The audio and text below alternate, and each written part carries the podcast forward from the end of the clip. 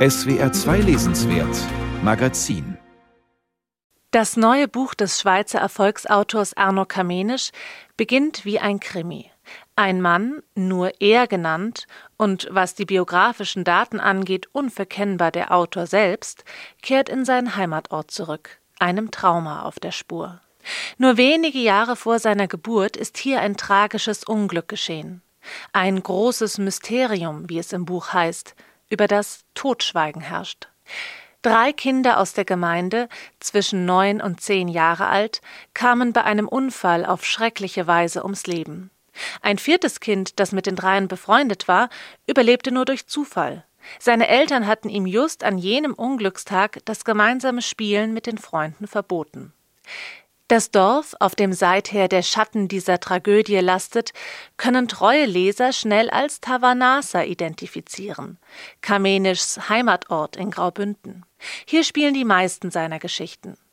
Kamenischs Bücher sind in der Regel schmale Bändchen, kaum 100 Seiten, gespickt mit kuriosen Anekdoten, kleinen und größeren Dramen und voller liebevoll gezeichneter Dorforiginale.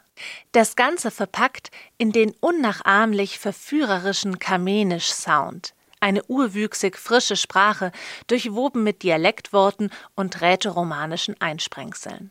Doch diesmal klingt Kamenisch anders. Sehr lange Sätze, ein leicht fahriger Erzählton und keinerlei sprachliches Lokalkolorit. Der Protagonist streift durch die altvertrauten Straßen, erinnert sich mal heiter, mal melancholisch an Eltern, Großeltern, Nachbarn, Jugendstreiche und kreist dabei um die Frage, kann man den Tod des eigenen Kindes jemals verkraften? Wie konnte jemand so etwas ertragen? fragte er sich und dachte an seine Tochter. Wie konnte jemand so etwas überstehen? Es muss dir das Herz rausreißen, dachte er und schaute zur Kirche auf der anderen Seite vom Fluss rüber, die dort oben auf der Anhöhe stand, auf der anderen Straßenseite der Schule. Es ist nicht natürlich, dass dein Kind vor dir stirbt. Dein Kind, für das du dein Leben hingeben würdest, um es zu beschützen. Und dann musst du dir ansehen, wie dein Kind stirbt. Sowas kann man nicht ertragen.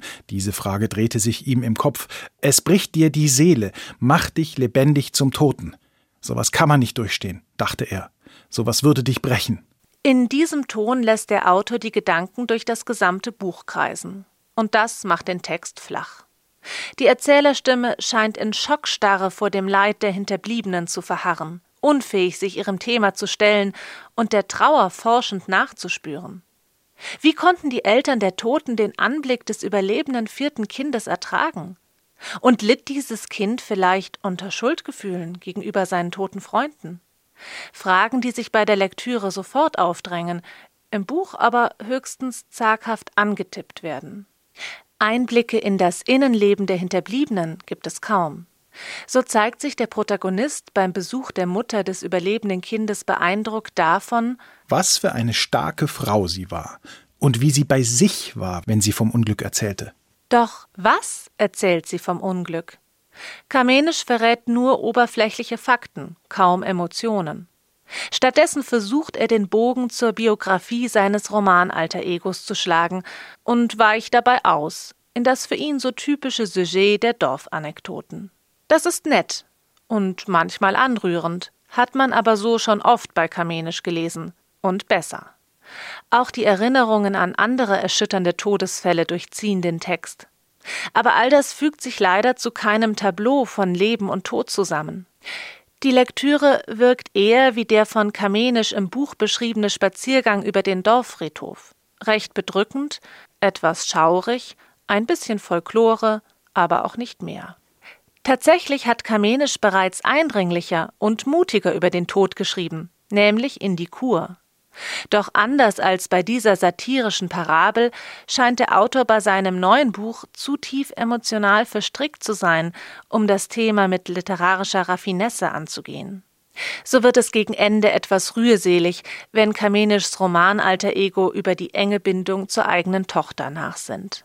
Und er dachte an seine Tochter, sie war inzwischen 13, und dachte daran, wie sie gemeinsam die Sommertage am See verbrachten, auf dem Steg, auf dem sie immer waren, ins Wasser tauchten und Bücher lasen, jeder für sich, oder sie lasen sich ein Buch vor und gegen Abend ein Feuer machten und sie auf der Mauer am See saßen, oder wie sie im Jura am Reiten waren, wie ihre Augen strahlten, wenn sie über die Felder ritt und im Galopp vor ihm kurz zurückschaute und lächelte, um dann wieder nach vorne zu schauen, während sie über das weite Feld ritt und er hinter ihr her, und wie stolz er war, wenn er seine Tochter so sah, wie sie immer größer wurde, wie sie sich entwickelte, wie sie die Welt sah, was sie glücklich machte und was traurig und was sie tröstete.